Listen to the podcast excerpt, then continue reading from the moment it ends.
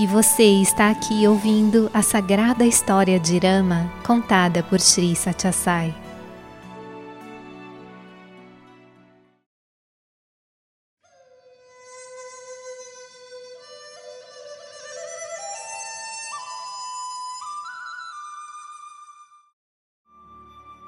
Bem, no final do episódio anterior, nós ouvimos as direções de Rama para Bharata, que resolveu insistir ainda em um último pedido seu.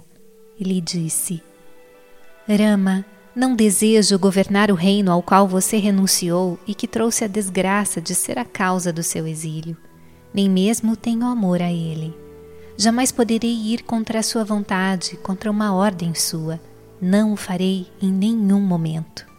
Se você apenas lançar o seu olhar amoroso sobre mim, sem nenhum traço de raiva, eu me considerarei abençoado. Lakshmana serviu-o por tanto tempo até agora. Mande-o de volta com Shatrugna para Ayodhya e permita-me tomar o seu lugar aos seus pés. Isso trará a ambos justo renome. Lakshmana é um especialista em administração. Poderá governar o império muito bem e com sabedoria em todos os campos da administração trazendo consolo à alma do nosso falecido Pai. Atenda esta minha súplica, mantenha-me ao seu lado. Não recuse este meu pedido, não me lance fora da sua presença.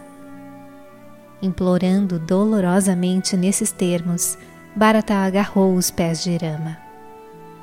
Ou então, continuou ele, tenha a bondade de regressar a Ayodhya com Sita e ali permaneça enquanto nós, os três irmãos, ficamos na floresta. Continuaremos a nossa vida aqui da maneira que você determinar. Se me impuser a carga do reino, não conseguirei aguentar o seu peso e sobreviver. Conserve-me aos seus pés e me imponha uma carga mil vezes mais pesada que a do império. Eu a suportarei com alegria e entusiasmo. Desconheço a ciência do governo e os textos referentes à moralidade.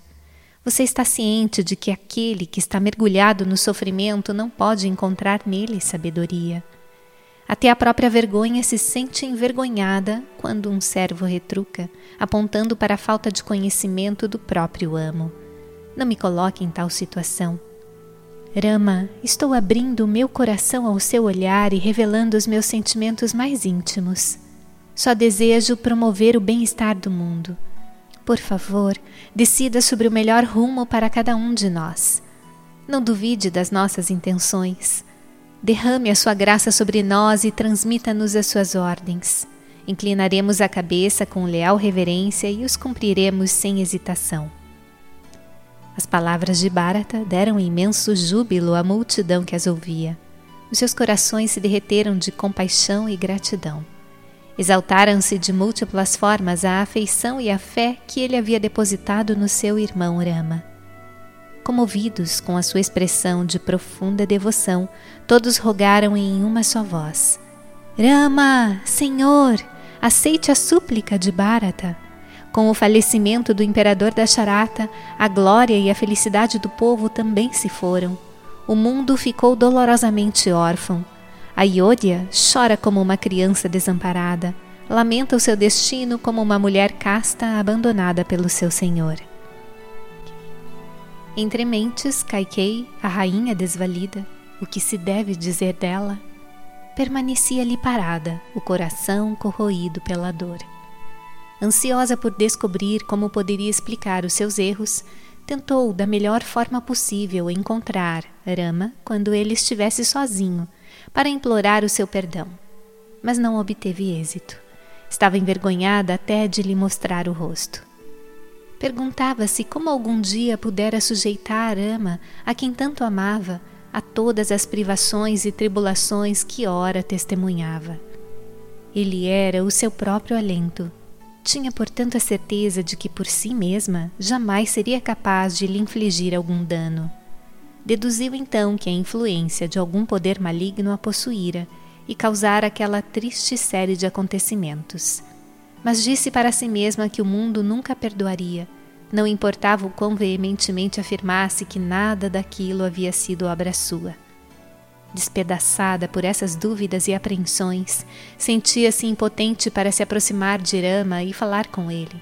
Por outro lado, não conseguia se afastar dele, pois almejava se ver aliviada do fardo que lhe oprimia o coração. Quedou-se ali, abatida e frágil, temerosa e vacilante. Rama percebeu a sua agitação e, aproveitando o momento oportuno, foi em sua direção para cair aos seus pés e prestar-lhe homenagem. Kaikei estava justamente esperando por aquela oportunidade. Agarrou os pés de Rama, dizendo: Minha criança, você é muito mais jovem do que eu, é meu filho. Ainda assim é o mestre do mundo inteiro devido à sua virtude e sabedoria. Eu não cometo nenhum erro quando seguro seus pés nas minhas mãos. Venha, reine sobre a Ayodhya.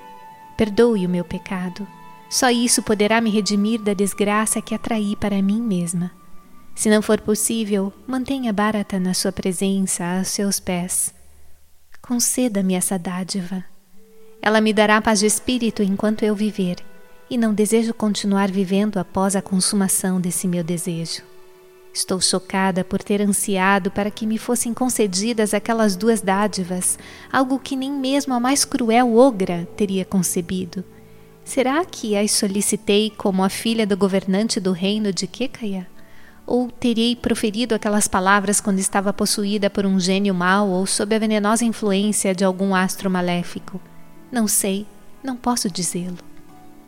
Angustiada, chorou alto, abraçando fortemente os pés de Rama. Rama derramou lágrimas ante a situação da rainha. Com palavras suaves e doces, tranquilizou-a. Mãe, a senhora não cometeu o mínimo erro. A multidão humana é um bando de corvos que crocitam alto e asperamente, sem nenhuma regra ou razão. As pessoas não procuram saber a verdade. Em sua ignorância, tagarelam conforme lhes dita o capricho.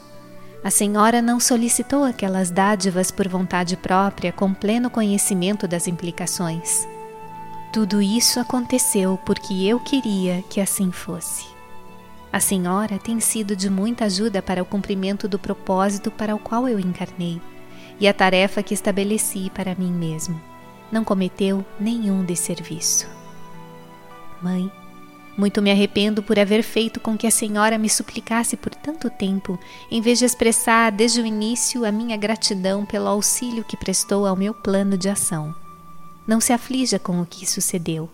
Se o fizer, lançará uma sombra sobre a minha missão e fará com que os meus dias não sejam auspiciosos. Abençoe-me, mãe. Derrame sobre mim o seu afeto. Mãe, abençoe-me. Assim implorou Rama, prostrando-se aos pés de Kaikei. Quando Rama assim se expressou, Kaikei recuperou um pouco da sua paz mental. As outras rainhas, Kaushalya e Sumitra, ouviram a conversa e, quando perceberam que ela fora apenas o inocente instrumento da vontade divina, também a consolaram e reconfortaram. Kaikei, no entanto, manteve o seu desejo de que Rama aceitasse o trono e fosse instalado como imperador de Ayodhya, tendo Sita ao seu lado como imperatriz, e que Lakshmana, Bharata e Shatrughna os servissem na corte como seus leais companheiros. Declarou que até que a morte chegasse, passaria a vida testemunhando essa glória e partilhando desse êxtase. Repetiu muitas vezes essas palavras e insistiu que lhe fosse concedido esse desejo. Assim, passaram eles quatro dias e quatro noites na floresta, orando, suplicando, confortando, explicando, aliviando, chorando e proporcionando consolo. Um único anseio comandava os corações de todos: persuadir Rama a retornar à capital. Finalmente, Rama ordenou a Bharata e a Vashista, o preceptor real, que regressassem a Ayodhya juntamente com as rainhas e os cidadãos. As notícias referentes a essa ordem espalharam o desespero entre todos. Recusaram-se a se mover, dizendo que para eles o lugar onde Rama se encontrava era tão encantador quanto um milhão de céus reunidos. Afirmaram que somente aqueles a quem os deuses haviam rejeitado dariam as costas à floresta onde Rama estava. Oh, que imensa boa sorte nos aguarda aqui! Um banho no sagrado rio Mandakini, frutas deliciosas para saciar a fome, a visão de Sita e de Rama, tão encantadores ao olhar e tão inspiradores para o coração. Onde mais está o céu? o que mais é felicidade? declararam. Após conversarem entre si nesses termos, decidiram persuadir Ama por todos os meios a retornar com eles, se por acaso no final de tudo tivessem que partir.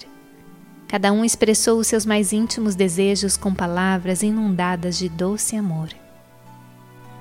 Finalmente, um Brahmani idoso e sábio opinou: Bem, se tivermos a boa sorte e o mérito de merecer a feliz e auspiciosa companhia de Rama nesta floresta, ele certamente concordará em nos manter aqui. Se não for essa a nossa sorte, o nosso próprio destino maligno endurecerá o coração de Rama e ele nos mandará de volta para Ayodhya. Se Rama não nos conceder a graça, quem mais poderá? Que importa onde passamos os nossos dias se não podemos passá-los na presença dele? Longe de Rama, somos apenas cadáveres ambulantes. Assim que ele terminou, todos responderam com a exclamação: Verdade, verdade! Essas palavras são absolutamente verdadeiras.